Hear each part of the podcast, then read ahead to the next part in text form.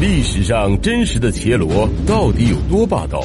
都说皇帝要有三宫六院，但我们大隋王朝的开国皇后独孤伽罗却是个例外。她出身名门，通晓古今，数次化解杨家危机，帮助夫君登上帝位。可以说，没有独孤伽罗，就没有杨坚的大隋王朝。面对感情，她更是要和夫君一生一世一双人。如果有人胆敢插足，必定让其付出生命的代价。然而，二人相濡以沫的感情，终究还是敌不过现实政治的残酷，最终换来的却是国破家亡。本期视频就让我们走进隋朝文献皇后独孤伽罗的一生，回顾她与杨坚的爱恨纠葛。独孤伽罗的父亲独孤信是北周的开国名将，官至柱国大将军。独孤信儿女众多，而且很会挑女婿。其中长女嫁给了北周明帝宇文毓，次女嫁给了唐国公李炳。独孤伽罗排行第七，嫁给了隋国公杨忠之子杨坚，时年十四岁。但婚后不久，独孤家族就家破人亡了。当时北周朝政由权臣宇文护把持，楚国公赵贵对此非常不满。他联合独孤信，准备发动政变，推翻宇文护。没想到事情泄露，宇文护将赵贵满门抄斩，逼迫独孤信自尽，还将他的家人流放到蜀地。独孤伽罗靠着杨家的庇护，才得以幸免于难。北朝民风彪悍，正妻地位很高，可以主持门户，当家做主。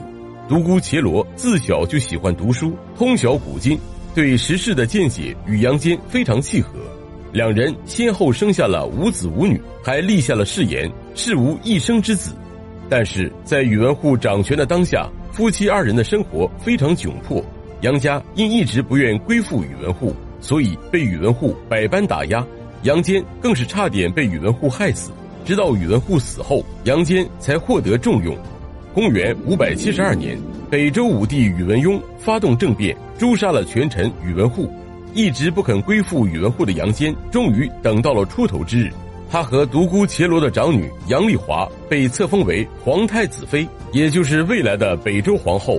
然而很快又有人提醒宇文邕要小心杨坚会有异心。宇文邕虽没有放在心上，但是杨坚夫妻从此更加小心翼翼，韬光养晦，想以此让皇帝放下心来。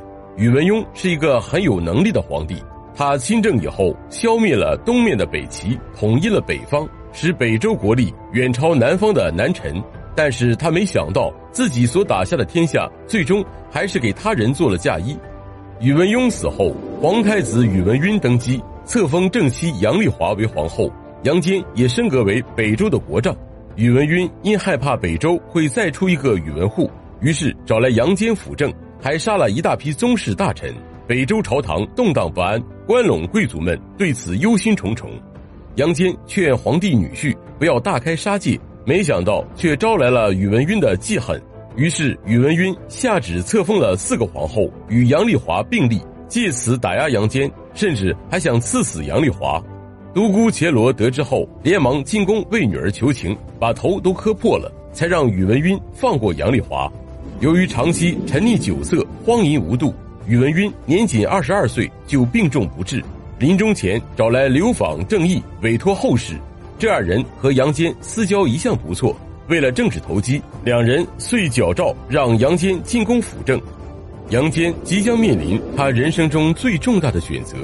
小皇帝宇文阐年仅八岁，并不是杨丽华亲生。杨坚手握辅政大权，一时间不知如何是好，是效仿周公辅政，还是学习王莽篡汉呢？这时候，独孤伽罗派人递了一句话，给杨坚吃下了定心丸。大势已然，其寿之事必不得下，免之。凡事要不不做，要不做绝，都已经到了这地步，没人会相信八岁的小皇帝能坐稳江山，何不顺势改朝换代？独孤伽罗在此刻所表现出的政治魄力，充分证明了她是一位杰出的女政治家。因为宇文赟在位时的胡闹，关陇贵族们对北周已经毫无忠诚可言。作为关陇集团代表人物的杨坚，在改朝换代时并没有遭到太大的阻力。宇文氏诸王被清洗一空，仅九个月，杨坚就接受了宇文阐的禅让，建立了隋朝，定年号开皇，史称隋文帝。按理说，皇帝大多有三宫六院，妻妾无数。然而杨坚对独孤伽罗非常敬重，不仅没有纳妾，反而和独孤伽罗形影不离，同吃同住，在宫中并称二圣。杨坚每次上朝都会带着独孤伽罗一起，下朝以后又一起回宫。杨坚在朝政上出现决策失误，独孤伽罗都会及时匡正。开皇初年，突厥商人来隋朝出售一筐价值八百万钱的明珠，有人劝皇后买下来，独孤伽罗却说。当今戎狄屡寇，将士劳苦，不如将这八百万钱分给有功之人。此言一出，赢得了满朝文武的喝彩。一个全新的大一统时代开始了。公元五百八十八年，杨坚和独孤伽罗所生的次子晋王杨广南下灭陈，宣告隋朝完成了统一。杨坚生性节俭，后宫嫔妃只是摆设。不仅如此，由于北朝一向都很注重嫡庶之分。独孤伽罗对宠妾灭妻这种事非常敏感。如果听到哪个大臣对正妻不好，和小妾生了孩子，就让杨坚不再重用此人。然而杨坚本人偶尔也会有把持不住的时候。他看上了宫女尉迟氏，背着皇后偷偷宠幸了她。没想到独孤伽罗非常生气，竟下令把尉迟氏杀掉了。杨坚闻讯后负气出走，高炯和杨素赶忙跑去劝和。杨坚非常生气地说道。吾贵为天子而不得自由，丞相高炯劝杨坚何必为了一妇人放弃了天下，杨坚这才消了气，回宫与皇后握手言和。但是高炯却倒了霉，独孤伽罗觉得高炯是看不起自己，因此才说过何必为了一个妇人放弃了天下这句话。恰巧高炯正妻去世，独孤伽罗让杨坚为高炯赐婚续弦，高炯婉拒了此事。杨坚夫妻觉得高炯是个深情的人。然而没过多久，就传来高炯小妾生子的消息。独孤伽罗冷笑地说：“这个高炯真是虚伪，陛下您还能相信他吗？”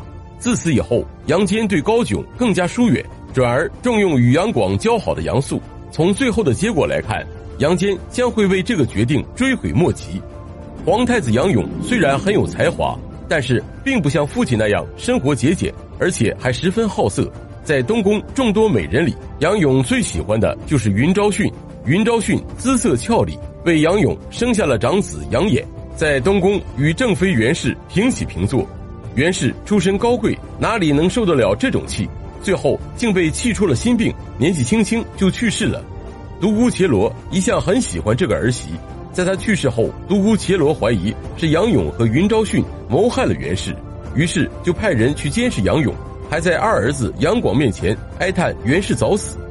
杨广虽然也很好色，喜欢奢侈，但是为了讨母亲的欢喜，他装出了一副很节俭的样子，和正妃萧氏琴瑟和谐，相敬如宾。两相对比之下，独孤伽罗对杨勇就更加厌恶了。杨勇也知道母后不喜欢自己，但是却没有办法，每天都疑神疑鬼，担心自己哪天会被废掉。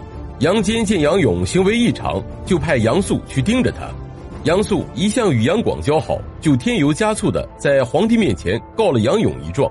杨坚深信不疑，在公元六百年下旨废杨勇为庶人，立晋王杨广为太子，同时还有一大批官员遭到清洗。